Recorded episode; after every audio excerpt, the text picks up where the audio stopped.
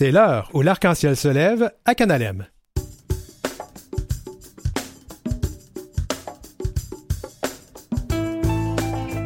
La Coupe mondiale de foot au Qatar, un pays qui bafoue les droits de la personne, dont ceux des personnes queer. La grande journaliste de JE à TVA, maintenant conférencière et écrivaine, Jocelyne Cazin. Et à la chronique en toute fluidité, on aborde l'intersexualité. Et Maison Plein lance sa campagne de financement annuel. L'heure où l'arc-en-ciel se lève, une heure où on ne manque pas de cœur.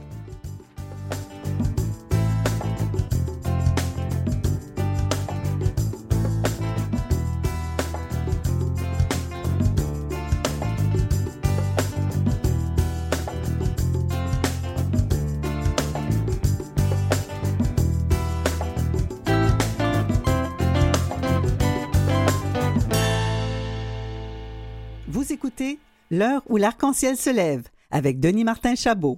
Eh bien, salut tout le monde. Des appels au boycott se multiplient depuis la des dernières semaines contre le Qatar, où se tient la coupe, où se tiendra, pardon, la Coupe du monde de football ou de soccer, comme on dit ici.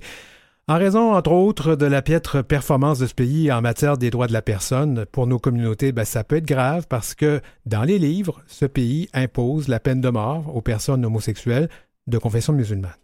Et puis on va parler à Jocelyne Cazin, journaliste et personnalité connue et aimée, qui continue de nous surprendre. Après avoir écrit sa biographie dans laquelle elle révélait à tous sa bisexualité, eh bien, elle publie son premier roman, un roman très surprenant d'ailleurs. L'intersexualité est le sujet de la chronique en toute fluidité avec notre travailleuse sociale en résidence, Marie-Claude Joannis, et enfin, un organisme de Montréal de soutien aux personnes vivant avec le VIH, Maison Plein Cœur, lance sa campagne de financement. Elle a besoin de 50 000 Puis je dois vous dire qu'on avait annoncé la présence des deux artistes du spectacle CISO. Elles ont annulé leur présence à l'émission aujourd'hui. On va essayer de se reprendre une autre fois. Eh bien, on y va. En, en vue de la Coupe du monde de football 2022, le Qatar demande aux personnes queer de faire preuve de discrétion. Pour Abdullah Al-Ansari, les personnes de nos communautés doivent se plier aux lois et coutumes du pays. Il serait interdit de brandir un drapeau de la fierté pour un homme euh, et de faire une... Enfin, non, non, je vais reprendre ça. Il serait interdit de brandir un drapeau de la fierté ou pour un homme de faire une accolade en public à un autre homme. Et en fait, on a même une enquête qui démontre que certains hôtels habilités à recevoir du public pour la Coupe du Monde ont d'ores et déjà affirmé qu'ils refuseraient de recevoir des couples homosexuels. Alors, je l'ai dit tout à l'heure, au Qatar, l'homosexualité est illégale. Dans les livres, ça peut aller jusqu'à 7 ans d'emprisonnement et même la peine de mort pour les personnes qui sont de confusion musulmane. Bruno Laprade est responsable des communications à Égide, une alliance francophone solidaire sur la scène internationale qui favorise l'égalité et l'inclusion des personnes vulnérabilisées. Vulnérabilisées, qu'est-ce qui se passe aujourd'hui avec ma, avec ma bouche? Et discriminées sur la base de leur orientation sexuelle et de leur identité et de leur, ou de leur expression de genre ou de leurs caractéristiques sexuelles. Bonjour Bruno, bonsoir. Bonsoir Denis Martin, ça va bien? Oui, ça va bien. Bienvenue à l'heure où l'arc-en-ciel se lève. Bruno, on utilise quels pronoms et quels accords avec toi? Je peux utiliser il, yel, accord neutre. Parfait. Alors, qu'est-ce qu'on pense, qu'est-ce que, qu'est-ce qu'on doit penser de ce qui se passe au Qatar? Ben, c'est sûr que ça fait déjà, la Coupe du Monde a été euh, allouée au Qatar en 2010, donc mm -hmm. ça fait quand même plusieurs années que les communautés se mobilisent pour euh, parler des stress euh, face à la venue de l'événement dans le pays. Donc, euh, c'est pas un, un, un, sujet nouveau. Dans la dernière année, on peut démontrer plus de 500, 700 articles dans la presse euh, qui en parlent. Et euh, c'est sûr que avec l'événement qui arrive, grand pas, on, on, se pose la question est-ce que le Qatar, avec, qui avait promis justement à la base de pouvoir accueillir tout le monde, est-ce que le Qatar va tenir ses promesses? Et qu'en est-il des populations locales qui, elles, subissent encore des formes de discrimination euh, dans les rues? Et est-ce que la venue de l'événement amène aussi une pression supplémentaire euh, sur la répression des communautés LGBT? Donc ça, ça va être à suivre. On se rappelle, hein, si on donne l'exemple des communautés LGBT à Montréal pendant les Olympiques, oui. euh, comment il y a eu la répression. Donc on le sait aussi dans les différents euh, Oui, pour ceux qui s'en rappellent pas, je, je t'interromps, mais pour ceux qui ne s'en rappellent pas, euh, juste avant les Jeux Olympiques, le maire Drapeau à l'époque avait dit on va faire le ménage pour recevoir les Jeux Olympiques. Et on a fait des descentes dans les bars, dans les saunas. C'était c'est quand même pas drôle. Là. Il y a des gens qui se sont retrouvés avec leurs photos dans les journaux et, et tout ça. Là. Et on le sait que les grands événements internationaux, que ce soit les Olympiques, que ce soit donc la Coupe du Monde, amènent leur lot euh, de critiques de la manière dont les pays gèrent la situation. Mais rappelons aussi que euh, le Qatar est sous la loupe pour d'autres enjeux de droits humains, notamment les travailleurs immigrants qui sont venus construire les stades dans un pays où euh, il n'y avait pas énormément d'endroits euh, grand public comme ça pour accueillir autant de gens. Euh, quand on regarde ça maintenant, c'est 12 ans plus tard, là, puis là, ça s'en vient, les gens, il y a des gens qui sont tout excités de ça, des athlètes aussi. Ça dit quoi de la FIFA, ça, de, de, de présenter des événements dans des pays problématiques comme ça? Ben, ça pose beaucoup de questions. Euh, je pense que l'attribution en 2010, déjà, en même temps qu'il y avait une double attribution pour 2018-2022, euh, avait soulevé des questions. Depuis, euh, alors que, en fait, la FIFA avait déjà dans ses règlements euh, des, articles interdisant donc la discrimination à l'encontre des personnes LGBT. Euh, en 2016, la FIFA a aussi adhéré au principe directeur des Nations Unies sur les entreprises et les droits de l'homme. Donc, en théorie, doit euh, reconnaître qu'elle a un rôle à jouer sur les, mesures, euh, à prendre des mesures adéquates pour prévenir, atténuer et remédier aux effets de sa venue sur les enjeux de droits humains. Et euh, en fait, ça a déjà été annoncé que les prochaines candidatures, donc pour 2026, les pays devront préserver, en tout cas, avoir un, bilan sur les droits humains au moins minimal pour pouvoir accueillir ce genre de démonstration. ça dit quoi aussi sur la part des. Il y a beaucoup d'athlètes là qui, qui, qui, vont là, puis sont, sont pas très.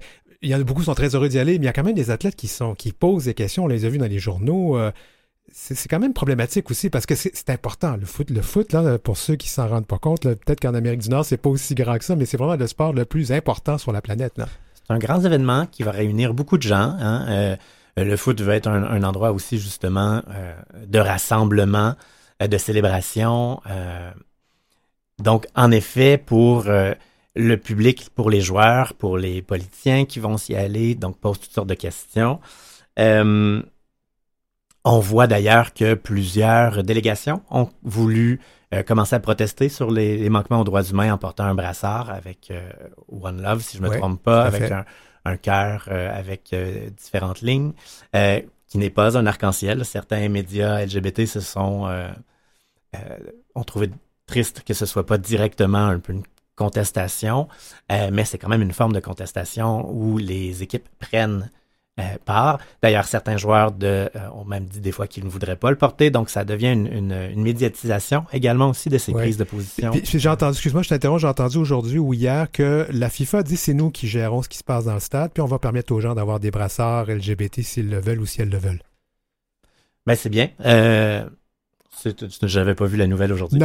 C'est intéressant de voir justement ces prises de position-là qui sont prises euh, tranquillement, d'essayer d'amener. Je pense que c'est ce que les gens ont fait, ont voulu préciser. Oui, est-ce que c'est vrai qu'on va pouvoir venir? Est-ce que donc euh, l'attention est là, là, en fait. C'est au Qatar à bien se tenir parce que l'attention médiatique est sur elle pour voir qu'elle tienne vraiment ses promesses. Bon, Bruno, euh, est-ce qu'on devrait faire un appel au boycott de, du Qatar et de des peut-être pas du Qatar comme de, la Coupe de la FIFA? Ça peut être une stratégie à prendre. Je pense qu'il y a déjà des gens qui ont annoncé qu'ils annulaient ou qui voulaient pas participer à la Coupe du Monde, qui ont fusé d'aller faire des shows là-bas. Euh, ça serait en effet une façon claire d'annoncer un soutien à certaines politiques. Euh, ce que, ce que j'ai envie de dire, peut-être de mettre un bémol, en fait, c'est important de soutenir, de, de, de, pas, de, venir soutenir les communautés locales sur place, en fait, aussi, euh, parce que c'est elles qui se battent au jour le jour avec les, les, la censure, avec les intimidations, avec les, les, arrestations arbitraires. Il y a eu des, des, des cas rapportés par Human Rights Watch dernièrement là-dessus.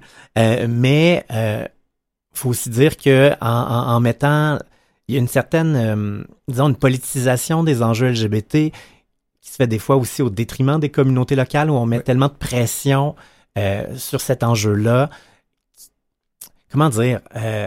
Les droits sont importants, mais des fois, cet enjeu-là vient comme être utilisé pour créer un, clash économique, politique plus large. Et donc, en mettant toute cette pression-là sur la façon dont nous, nos identités, on les vit ici, en Occident notamment, notamment l'acronyme LGBT qui s'est répandu dans le monde, alors que dans d'autres pays, tu as des identités qui se revendiquent pas nécessairement gays, lesbiennes, trans, mais qui font partie de la diversité sexuelle, qui ont des identités euh, locales particulières. Faut, faut, faut, faut, juste peut-être faire attention des fois à, euh, à des formes d'interventionnisme qui pourraient se rapprocher du colonialisme, tout en voulant soutenir justement ces populations-là locales qui, elles, le disent aussi, on a besoin d'aide. surtout si s'il y a un boycott, ça pourrait aussi euh, avoir l'effet contraire. Il pourrait avoir un ressac et là, à ce moment-là, les communautés pourraient aussi euh, payer là, dans ces pays-là.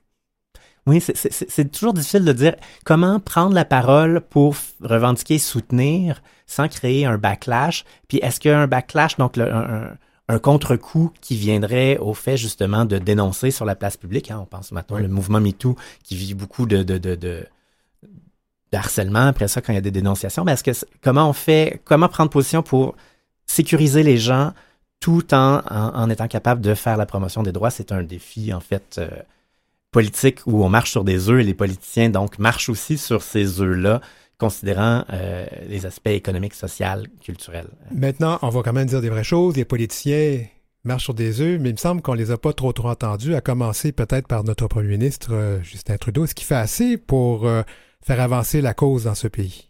Mais sans parler du cas de Trudeau particulièrement, je pense que c'est en effet décevant de voir que les pays n'ont pas ont soutenu une candidature problématique dans un lieu où les droits humains n'étaient pas respectés et euh, alors que nos communautés sont vocales et le disent et essaient, on aurait voulu des prises de position plus claires. Et, pas juste aujourd'hui, je pense qu'on aurait voulu des prises de position ben claires.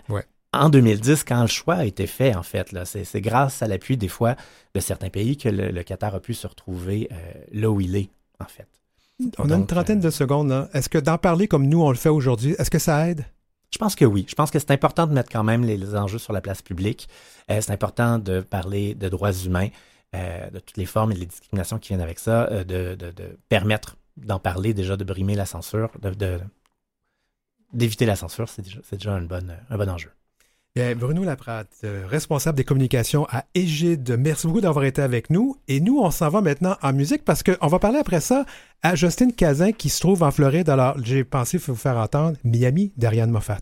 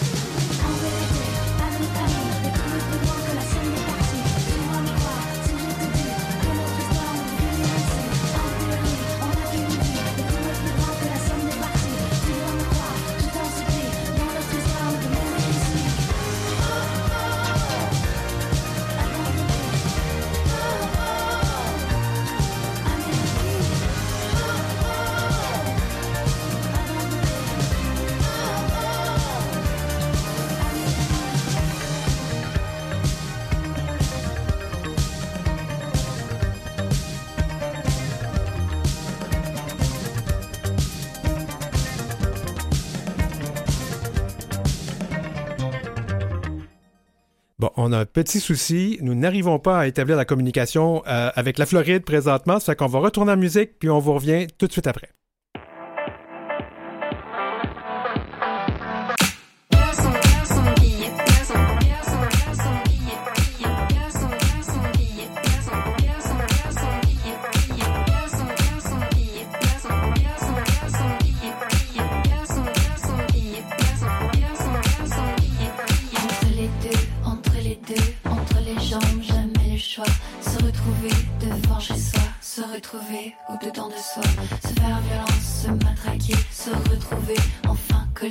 Se faire plaisir, se découvrir, se reconnaître, se reconstruire.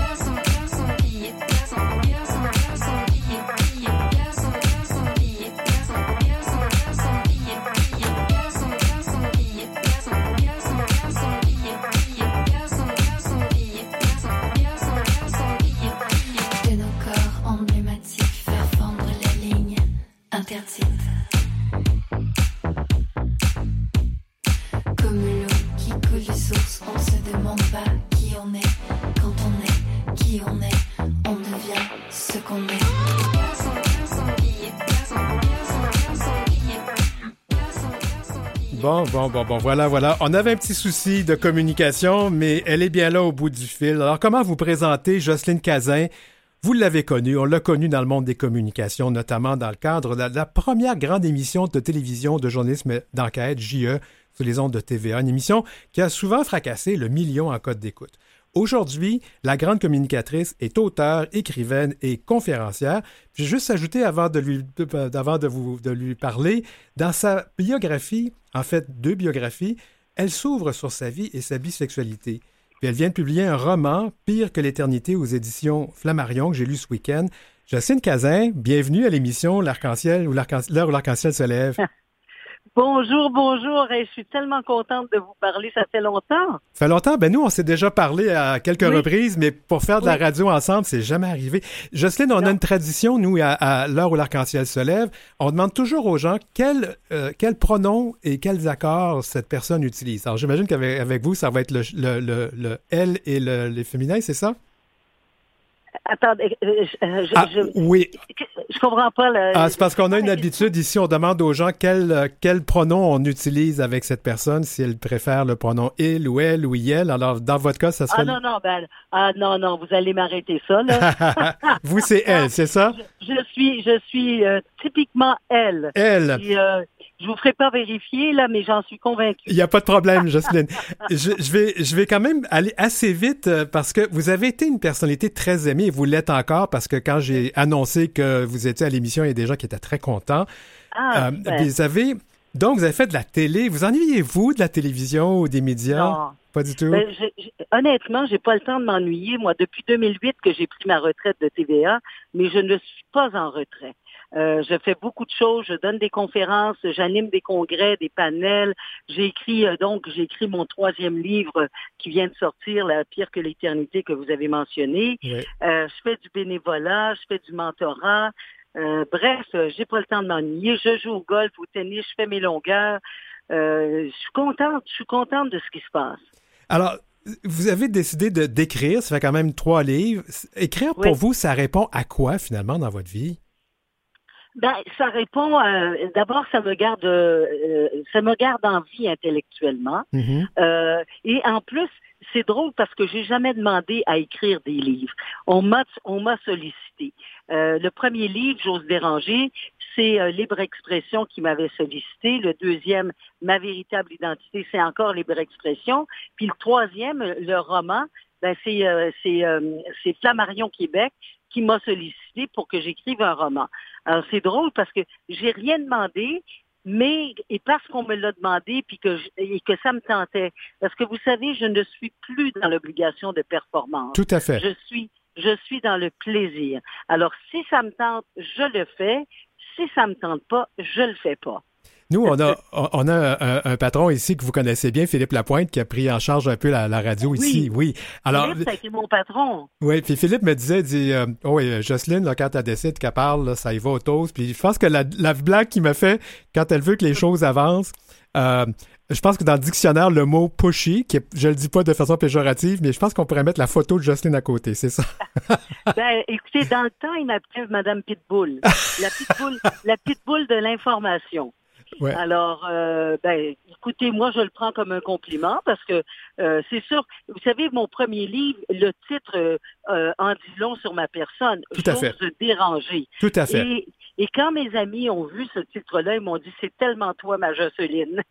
et, et, en fait, moi, ce que j'ai trouvé dans. Parce que j'ai lu ces trois livres-là, j'avais déjà lu J'ose Ah, déranger oui. il, y a long- il y a longtemps, mais je- on m'avait envoyé euh, ma véritable identité que j'avais pas lu, que j'ai trouvé très intéressant, et votre roman. Merci. Je vais, Oui. je vais, mais je vais quand même, avant d'aller, je vais qu'on parle du roman, mais j'aimerais ça dire aux gens que euh, Justine, euh, euh, euh, c'est ouvert. Euh, vous nous dites que oui, j'ai des problèmes avec l'alcool et je suis une femme qui aime et les hommes et les femmes. Et Oui. c'est comme ça que c'est. Puis j'ai l'impression que vous le dites en disant aux gens, si vous n'êtes pas content, ben, ben, c'est ça. Euh, non, c'est pas comme ça que je, le- que je l'ai écrit. Non, c'est pas du tout de cette façon-là. Alors, Au dites-moi. contraire, moi, d'abord, je ne voulais pas écrire ma biographie. La première fois, on m'a demandé d'écrire ma biographie et euh, c'est Jose Déranger qui est sorti. C'était un amalgame de mes conférences sur la retraite, sur le bénévolat, euh, sur la responsabilisation, sur la relève, etc., sur les deuils. Euh, et euh, Nadine Lauzon, la- l'éditrice de Libre Expression, a récidivé en, en, en 2018 pour me dire, Jocelyne, écris ta biographie. Puis là, j'ai dit, bon, je vais écrire, mais euh, je verrai au bout de, au bout de la- au bout de l'écriture si je suis capable de me révéler dans ma totalité. Parce que moi, je ne suis pas une femme de demi-mesure.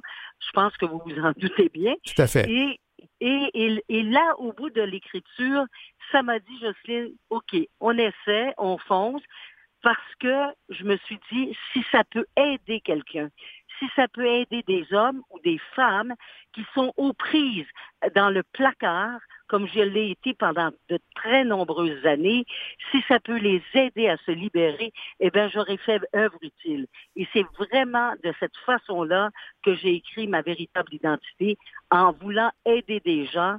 Parce que moi, je vais vous dire quelque chose, ça m'a libéré. Oui, ça hein. m'a tellement libéré que je suis capable de vous parler de ça aujourd'hui. Ben, moi, j'ai trouvé que c'est, quand une personnalité se donne la peine de se révéler, et surtout dans des questions aussi délicates que ça, ben, pour Ouais. les, les, les, les, jeunes femmes qui voient un, Ouais. un modèle, voient- donc ont donc un modèle à, à, à, voir, puis ah, moi aussi je peux faire ça, moi aussi je peux Ouais. aller de l'avant, puis vivre ma vie, puis pas avoir à me justifier. Là. Ouais. Mais je sais pas si je suis un modèle, mais en tout cas, je sais une chose, c'est qu'à partir du moment où ce livre-là, ma véritable identité, a été publié, j'ai reçu de nombreux témoignages d'hommes et de femmes qui m'ont dit merci, vous m'avez tellement aidé parce que si vous vous avez été capable de vous libérer de ce joug-là, ben euh, pourquoi pas moi? Puis dans le fond, tu sais, être bisexuel, dans le, je dis ça, puis dans le fond, je dis rien, dans le sens que euh, je, je- suis plus à l'amour. Alors, est-ce qu'on est-ce qu'on doit absolument avoir une étiquette? Ouais. Actuellement, je suis avec un homme. Tu sais, puis moi, j'aime les hommes. J'ai j'ai rien contre les Ah, hommes. moi aussi. J'ai- Ah, bon, ben, je vous comprends. J'ai été, j'ai été pendant une vingtaine d'années avec des femmes. Et euh, puis euh, je verrai, là, je ne sais pas là, quel sera l'avenir. Ouais. Mais, euh, mais c'est ça. Moi, j'aimerais vous. vous- j'ai lu votre roman et, et ça m'a beaucoup inter- euh, interpellé parce que d'une part, bien évidemment, Gabriel Maters, je pense qu'on l'appelle. Euh, Gabriel, ben là, c'est- vous, là. Hein? Elle vous ressemble un peu. Non, ben, c'est-à-dire qu'on n'est jamais trop loin de son personnage. tout à fait. Mais Gabrielle, mais Gabrielle Matters, elle a sa personnalité.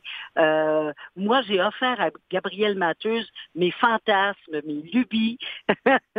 Et, mais je me suis laissée aller à mon imaginaire le plus fou à travers Gabrielle Matters, à travers les autres personnages. Mais il y a beaucoup de, il y a beaucoup de réel dans la fiction, ça c'est sûr. Ah ben, on reconnaît la Comme- journaliste, c'est clair, là. hein, parce oui, que, oh, il y a beaucoup de le- le souci du détail aussi Ouais. qui était très important pour moi.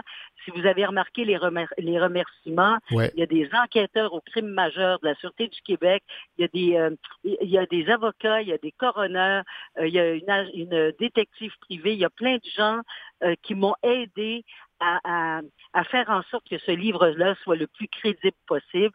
Euh, il y a du sang, il y a du sexe, il y a de la bouffe, il y a du vin, il y a des voyages, il y a de l'histoire. Euh, bref, euh, vous vous êtes pas ennuyé? Non, non, non, mais j'ai comme compris aussi, là, ça se peut pas là, que la bouffe de Gabriel, c'est pas la bouffe de Jocelyne, parce que là, je voyais des choses, parce que j'ai lu l'autre livre, je me dis, il me semble qu'elle parle de bouffe un peu. Mais je vous taquine, Jocelyne, je vous taquine. C'est vrai que je suis une épicurienne. Ben, pourquoi pas? mais en fait, Gabriel Matters est, est, est quelques coches au-dessus de Jocelyne Cazin, parce que Jocelyne Cazin, elle n'a pas les moyens de se payer les bonnes bouffes et les bons vins que Gabriel Matter se payait. Ah ben là, là, vous m'étonnez, mais bon, ça peut arriver. Euh, en fait, ce roman, puis je ne fais pas le divulgacheur, mais il y a sept meurtres spectaculaires. Ça se déroule sur à peu près un peu plus que 20 ans. Une intrigue spéciale, un mélange de corruption, de, de malfa et puis de, de, de politique. C'est en tout cas, ça, ça... Et oui. Politico, c'est politico-policier journalistique. Tout à fait. Et ça parle aussi, évidemment, la protagoniste, elle est aussi bisexuelle. Alors ça... Ah ben, quel hasard! euh, J'ai pas beaucoup de temps maintenant, là, parce qu'on a perdu un petit peu à cause du délai. Il me reste à peu près une minute. Euh, j'aimerais ça qu'on parle un peu. Vous êtes conférencière, vous continuez à faire des conférences. Euh, comment vous voyez le, rôle de conférencière par rapport à ce qu'on voit maintenant avec les influenceurs et influenceuses? Ah, mais ça n'a rien à voir. moi, je ne, non, non, mais moi, je ne me, je ne me m'attribue pas du tout euh, le titre d'influenceur. D'ailleurs, je trouve ça assez spécial. De, je, ne sais pas d'où ça vient. Tout d'un coup, les gens sont devenus influenceurs. Mon influenceur de qui? Je veux dire, tant mieux si j'influence des gens, mais je ne veux pas me, me, mettre euh, sur le, euh, sur l'étiquette d'influenceuse. Mais donner des conférences, c'est de s'exprimer, c'est d'aller offrir euh, notre expertise et notre expérience de vie. Moi, c'est comme ça que je le vois.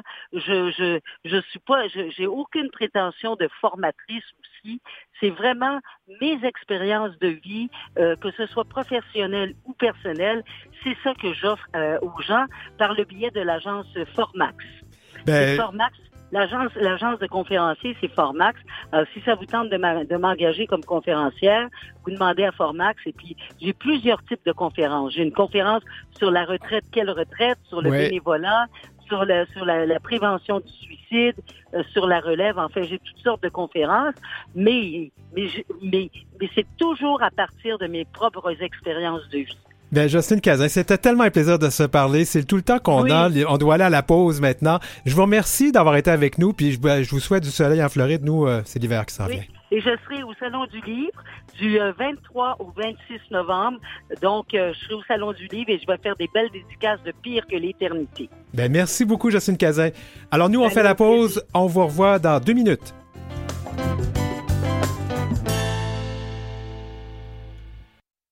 De retour à l'heure où l'arc-en-ciel se lève.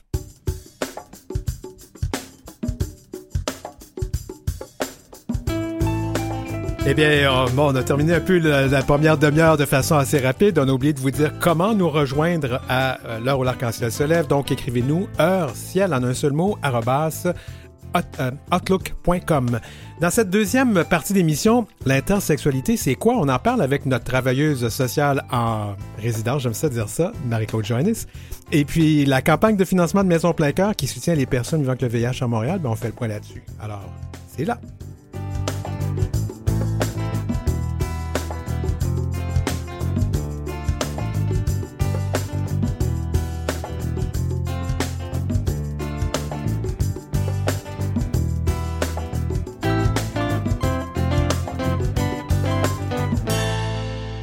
C'est l'heure où l'arc-en-ciel se lève avec Denis Martin Chabot. Quelle entrevue on a eu avec euh, Madame Cazin. Euh, on va certainement la réinviter. C'est un plaisir. Alors, euh, mais là, on s'en va. On était dans le soleil de la Floride. On s'en va. Je pense qu'il y a eu de la neige dans ce coin-là à Kamouraska. Salut Marie-Claude.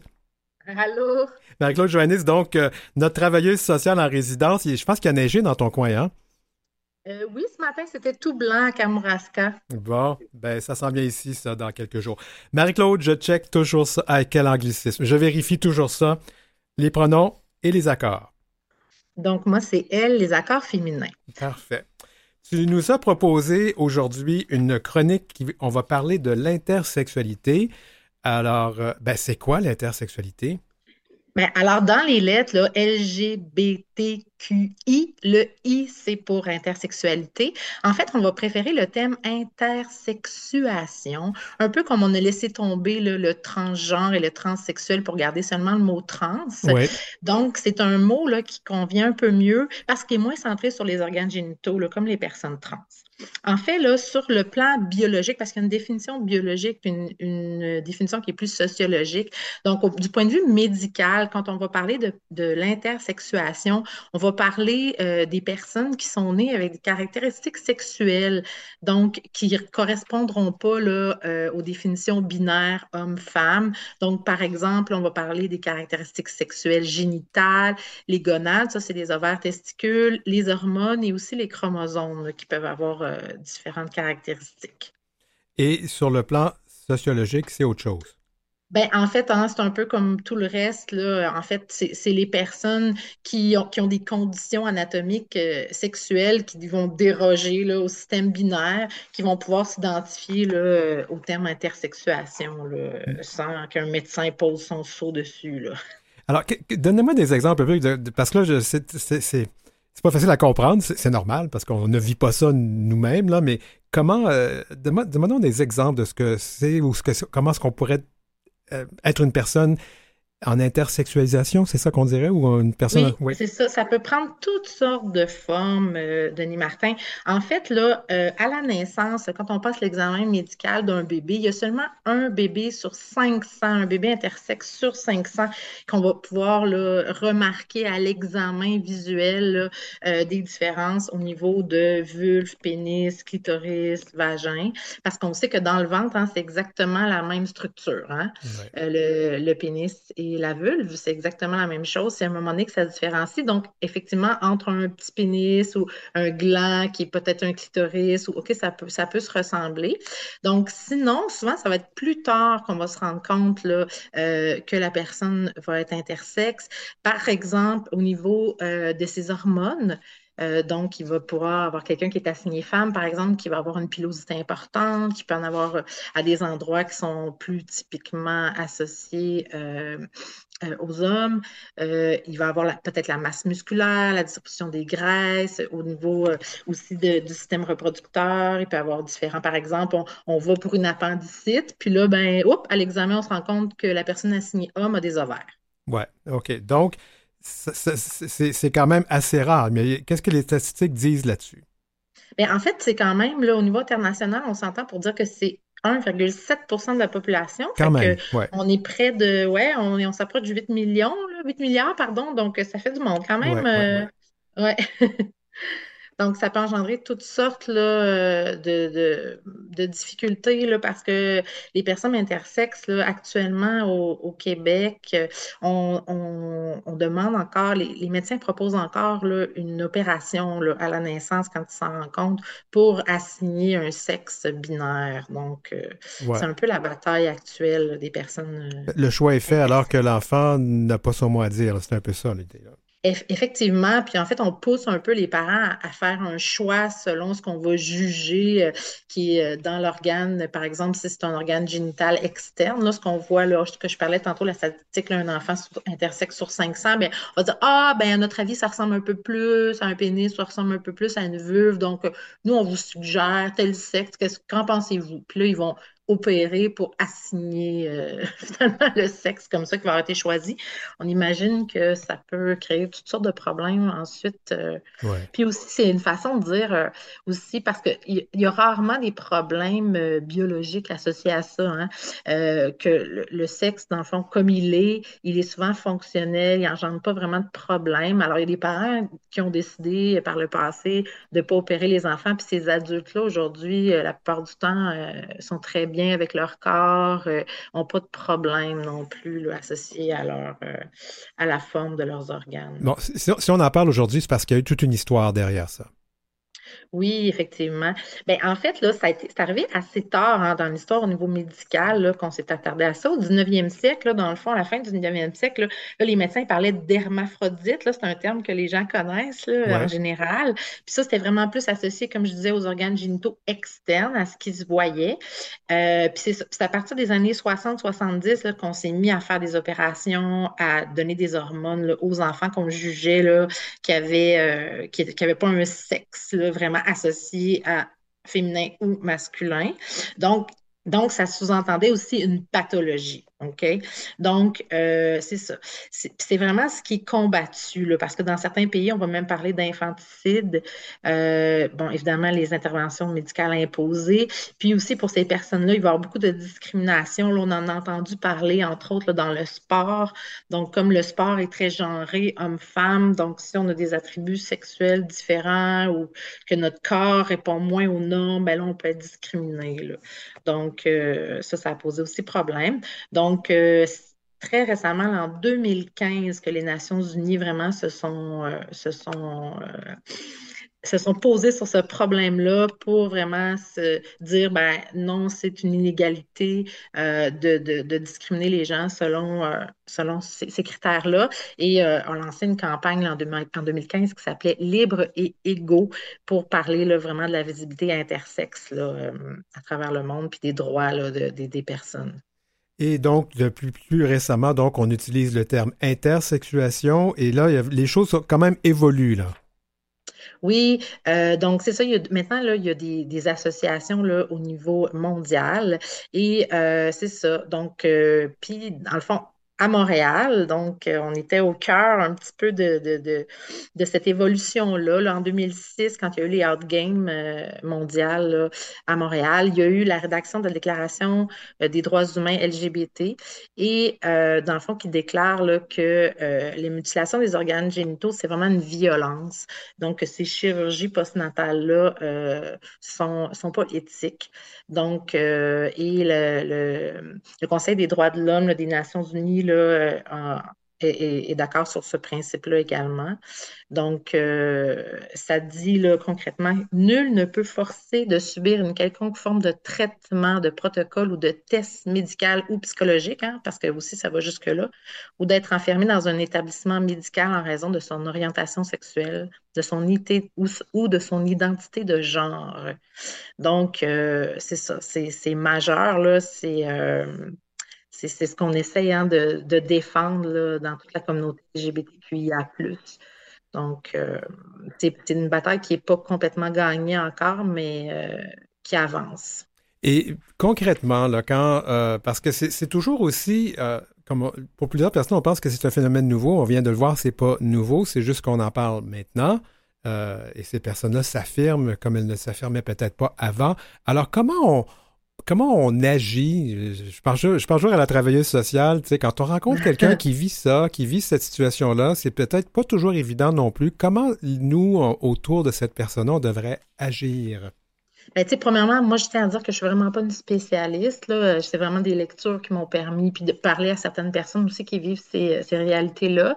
Ben, c'était comme toute autre chose, hein. Euh, l'écoute, c'est Ouais. toujours la, la bonne chose. Puis, tu sais, on, on le voit, là, c'est comme un peu comme les personnes trans. Euh, les personnes ne se définissent pas par, par la forme de leurs organes génitaux, par leur taux d'hormones dans le sang, par... euh, Fait tu sais, dans le fond, c'est vraiment aux personnes d'en parler si euh, ils, elles, y elles ont envie de le faire, puis à ce moment-là, simplement d'écouter euh, comment eux se sentent par rapport à ça, puis de pas juger si, si cette personne, par exemple, si c'est une personne assignée femme, puis il y a beaucoup de poils, ben peut-être que cette personne-là veut porter son poil, est à l'aise avec ça.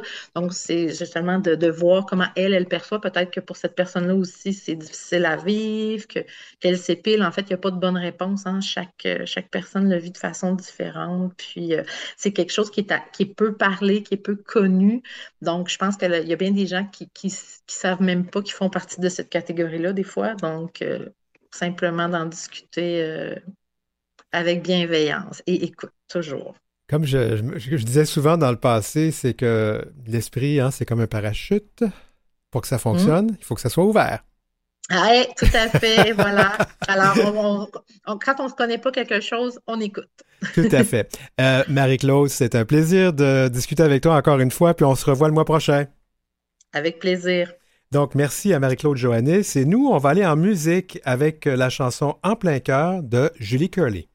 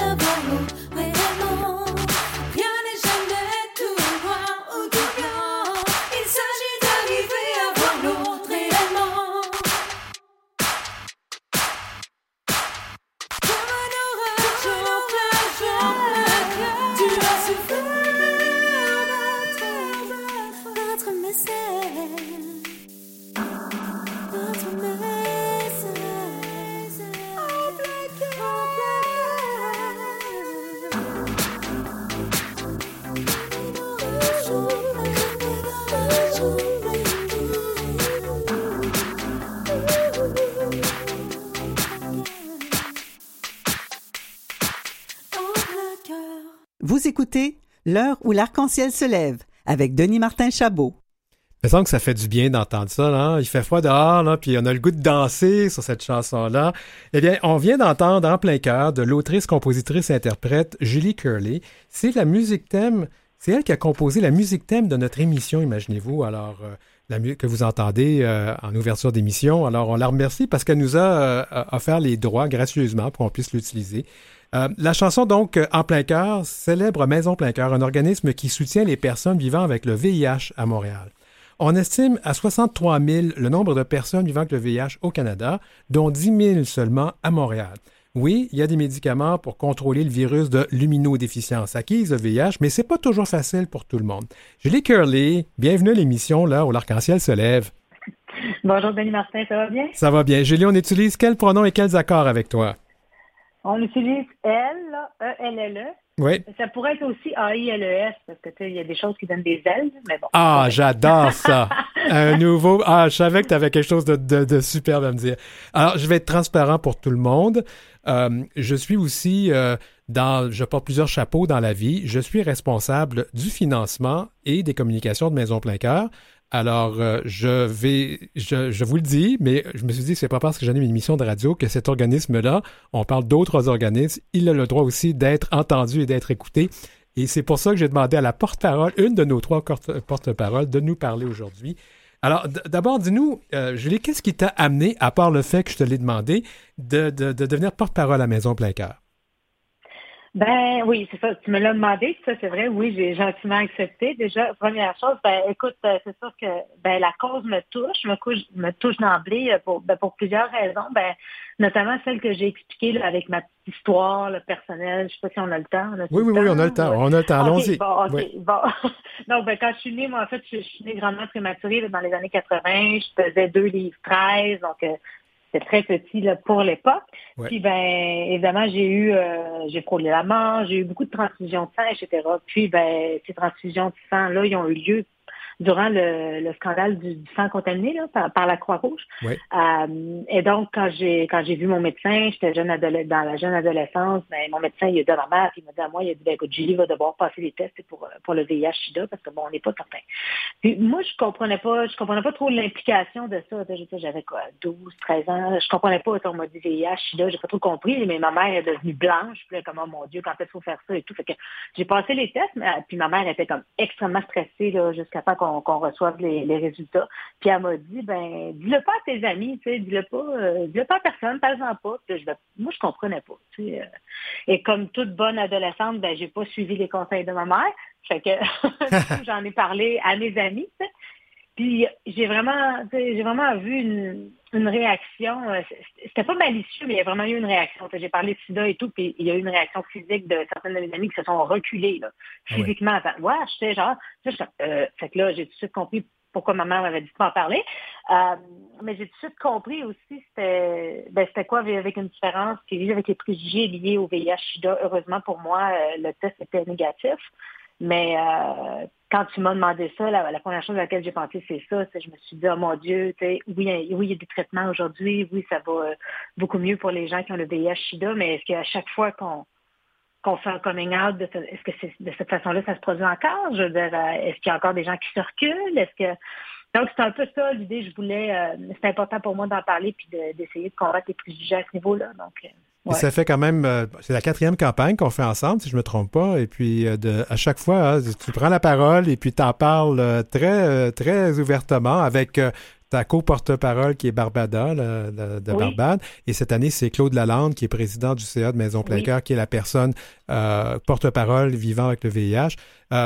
Le, VIH, c'est connu d'abord et avant tout en Amérique du Nord, en fait en Occident, comme une maladie d'homme gay, mais c'est pas vrai. C'est un virus et je dois vous dire que les gens qui voyagent un petit peu ou qui lisent un peu vont se rendre compte que dans l'hémisphère sud, c'est d'abord une maladie de femmes. Et toi, Julie, en tant que femme, comment vois-tu le niveau de connaissance et d'implication des femmes par rapport au VIH ici, à Montréal? Euh, ben, je vais être obligée de répondre moindre, malheureusement. je vais répondre tout. Ben oui, comme tu l'as dit, c'est dans les ben, dans les années 80, au début de la maladie, c'était vraiment la phase des quatre H, là, comme, comme on l'appelait, bon, homosexuel, hémophile, haïtien, héroïnomane, bon, puis s'attendait vers l'homosexualisation du sida. Puis les femmes, mais les femmes étaient, les femmes étaient là, aux côtés des gays, je veux dire, dans la communauté, il y avait vraiment un support. oui, je vais faire, je vais faire une parenthèse. Vous savez pourquoi on dit LGBT? Le L va avant le G? Et c'est beaucoup à cause de ça, parce que les femmes ont, les femmes lesbiennes ont vraiment pris à cœur les causes de leurs confrères, de leurs frères, en fait, euh, gays, qui, qui mouraient. Là. Ça tombait comme des mouches, hein? Oui, exact. Moi, je suggère euh, aux gens qui nous écoutent, si, ça, les intéresse comme sujet, il y a la, série euh, britannique It's a Sin. Oui. qui est sortie là, il n'y a, pas très longtemps sur Amazon Prime. C'est vraiment bon. Puis justement, on voit on voit, euh, malgré la, tragédie, toute cette solidarité-là là, qui vient euh, ben, qui vient de qui vient du mouvement LGBT là, euh, en lien avec la maladie. Donc, je, trouve ça très intéressant comme série. Fait que mais en regardant la série, justement, je me suis dit, ouais, mais aujourd'hui, j'ai l'impression que qu'il n'y a pas, en tout cas, je ne veux pas être négative, mais j'ai l'impression qu'il n'y a pas une telle solidarité là, par rapport à la cause. Euh. quand tu me poses la question, euh, quel est le niveau de connaissance et d'implication des femmes par rapport au, VIH, ben, je suis obligée de répondre moins. Puis, quand on a fait euh, le lip il, il, y a quelques... Oui, sur cette chanson-là, oui, oui, oui. Plein cœur. Oui. Euh, ça m'a beaucoup touché parce que bon, il y, avait une majorité d'hommes qui, qui, dansaient masqués sur, sur la vidéo, mais il y avait euh, il y avait aussi des femmes. Euh, il y avait une ou deux femmes, je crois, donc notamment il y avait une femme noire qui de démasquer pour. J'ai trouvé ça extrêmement courageux parce que bon, c'est ça, les femmes on les voit pas, peu importe. Le, le, VIH, le VIH pour les femmes, c'est quand même un défi plus, pire encore parce que, euh, ben pour toutes sortes de raisons, les femmes sont souvent euh, celles qui ont la responsabilité des enfants et quand elles ont euh, le VIH, qu'elles ont des enfants, c'est un problème. de se divulguer ou de se révéler, ça peut aussi avoir des conséquences sur les enfants. En fait, il y a tout plein d'études là-dessus. Les femmes qui vivent avec le VIH, c'est vraiment pas drôle. Et même encore ici à Montréal, c'est encore un problème. Euh, moi, je, vais justement, tu as parlé de cette chanson. C'est en 2019, on avait décidé de faire une campagne avec une chanson thème que tu nous as composée. Et, euh, et on a fait vraiment euh, je me rappelle, on était, puis il faisait froid, on était sur un trottoir dans plein centre-ville. Oui. Avec oui, puis mes hommages, mes hommages à Barbada qui était en robe, là. ah mon Dieu, je sais pas comment est-ce qu'elle a fait ça, là. Je m'en souviens, oui. Et puis, puis, en plus, il faisait froid, puis il fallait, fallait se rappeler de la chorégraphie. Moi, je dansais avec vous autres là-dessus, puis je, me suis mis en arrière pour pas que ça paraisse trop, là, parce que moi, j'ai deux pieds droits ou deux pieds gauches. Il y a la chanson, j'écris de la main gauche, moi je danse des deux pieds gauches. Euh, mais cette chanson thème, comment t'es venue l'idée de, de, de, de l'écrire? Qu'est-ce qui t'a inspiré? Euh, ben d'abord, c'est sûr qu'en plein cœur, c'était mon idée, c'était vraiment d'intégrer en plein cœur pour mhm. Maison plein cœur d'abord. Il y, a le jeu de mots assez évident. Ben mais euh, mais je, trouve dans les paroles, il y avait cette idée-là de comme un orage en plein cœur. Pour moi, c'était vraiment une, phrase clé parce que ben justement, j'ai essayé de. Ben, je suis retournée justement à mon adolescence, quand, quand le médecin m'avait dit ça, quand le médecin avait dit ça à ma mère. Heureusement, pour moi, c'était négatif, mais quand c'est positif puis tu reçois la nouvelle, comment tu la reçois? C'est en plein cœur, pas en plein front, oui. C'est ça. J'ai essayé de l'imaginer de façon euh, métaphorique, puis justement, comme un orage en plein cœur, mais je trouvais ça très beau. Oui. Euh, je ne sais pas si c'est comme ça qu'on le reçoit, mais c'est aussi l'idée de ben c'est aussi un hommage à ceux et celles qui écoutent leur cœur, malgré, malgré les, orages qui vont traverser leur vie. Bon, on peut entendre des violons présentement, mais c'était quand même ça l'idée. je voulais aussi rendre hommage aux, gens qui, ben, qui écoutent leur cœur qui passent avec courage au travers des moments difficiles. Euh, puis, il y a aussi l'œuvre des gens qui aident des personnes vivant avec le VIH. C'est quand même un, travail qui va en plein cœur aussi des gens. Il y, a, une belle, on l'utilise encore hein, euh, au, bout de quatre ans parce qu'on l'aime beaucoup cette chanson-là on vient de l'entendre. On a le goût de danser dessus. Euh, oui, ben, c'est important pour moi, le, au niveau de la composition, le style, le, le danse slash disco, je trouvais ça important parce que c'est aussi associé à la culture gay, au clubbing, etc. Donc, je trouvais ça important de faire un écho musicalement parlant aussi. Ah, les gens ne se rendent pas compte de tout le travail euh, quand on compose euh, une chanson. Je voulais rappeler aux gens, pour faire des dons à Maison Plein ben, vous, je vous réfère, euh, parce que la campagne, c'est 50 000 cette année, puis je peux vous dire que la campagne ne va pas bien, alors on va quand même vous le dire. Si vous avez des sous, si vous avez un petit peu d'argent, vous pouvez contribuer, tous les dons sont bons. allez sur le site maisonplein-cœur.org, maisonplein-cœur en un seul mot, vous allez voir, ça dit un petit, un petit onglet là, pour faire des dons. Moi, j'aimerais ça qu'on parle de toi parce que quand même, tu es une artiste euh, assez accomplie, merci. Euh, euh, ces jours-ci, on te voit où? Tu performes où? Quand? Comment? Ben là, je viens, je viens juste de finir des, spectacles. J'en avais un à Montréal au rendez-vous du thé, j'en avais un à l'Assomption à la brasserie Saint-Maurice. Fait que là, pour le temps des fêtes, ça va plus être des, des parties corporatifs. Donc, euh, mais en 2023, on va être de retour justement au rendez-vous du temps à Montréal, à la brasserie euh, Saint-Maurice à l'Assomption, puis aussi euh, à la Maison du Jazz à Laval. Fait que euh, j'ai pas les dates encore, mais euh, juliecurly.com. Ben oui. ben, J'allais demander, c'est comme ça qu'on te trouve, juliecurly.com. Et, puis, on peut acheter euh, et t'encourager ta, musique. Parce que, comme je disais aux gens, la, musique thème de cette émission, c'est toi qui l'as composée. Ça s'appelle Comme un zèbre. Nous, on n'a pris que la musique. On n'a pas pris les paroles parce que on voulait avoir un thème musical, mais quand même, il y a beaucoup, beaucoup de choses que tu écris et tu chantes plusieurs autres personnes aussi. C'est un répertoire assez large, hein? Oui, ben c'est ça. Ouais, je fais, ben, je, ça. je fais des reprises aussi beaucoup parce que bon, les gens ils aiment ça entendre des tunes qui connaissent aussi, pas juste des compositions. Fait que ben il y a de tout. Il y a du français, il y a du francophone, l'anglophone, de Céline à Adele, à Aretha Franklin, donc à Janis Joplin. Donc, euh, Et tu joues avec ton, ton, ton, collègue et ami Sylvain? Oui, c'est ça. Oui, c'est ça, avec Sylvain Deschamps à la guitare. Donc on, on performe en duo là, ces temps-ci. Oui. oui, parce que euh, moi, je vous ai vu euh, euh, justement un peu au retour là, de, des, des, confinements. on avait besoin d'entendre de la musique. Ça nous a fait beaucoup, beaucoup de bien. Julie Curly, écoute, merci beaucoup d'avoir été avec nous. Moi, je rappelle donc juliecurly.com pour connaître et pour découvrir et pour écouter la musique et les chansons de Julie Curley et savoir où elle joue, où elle chante. Et puis, je vous rappelle aussi maisonplein-cœur.org, maisonplein-cœur en un seul mot, .org pour faire euh, pour contribuer à, notre, à la campagne de financement de Maison Cœur. Julie Curly, merci beaucoup d'avoir été là. Généreusement, oui. merci beaucoup, Julie. Merci.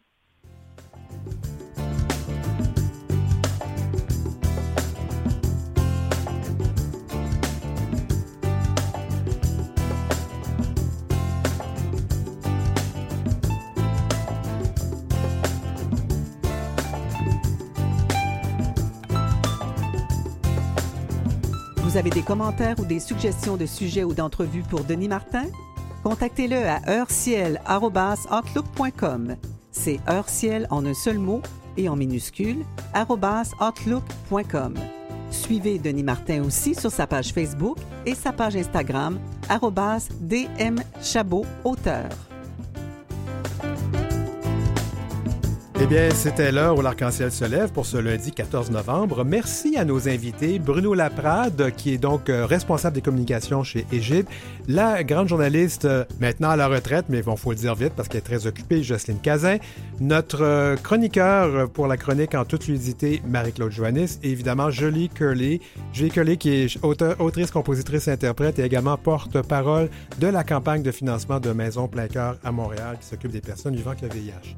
Merci à notre équipe, France Dauphin à la recherche, Maurice Bolduc à la mise en onde, Julie Curley pour la musique thème, Jolie Ormelette pour les réseaux sociaux de Canalem, Jean-Sébastien La Liberté, chef de diffusion de Canalem, et Marjorie Thérodard, présidente et directrice générale de Vue et Voix et de Canalem. Je m'appelle Denis Martin Chabot. À la semaine prochaine.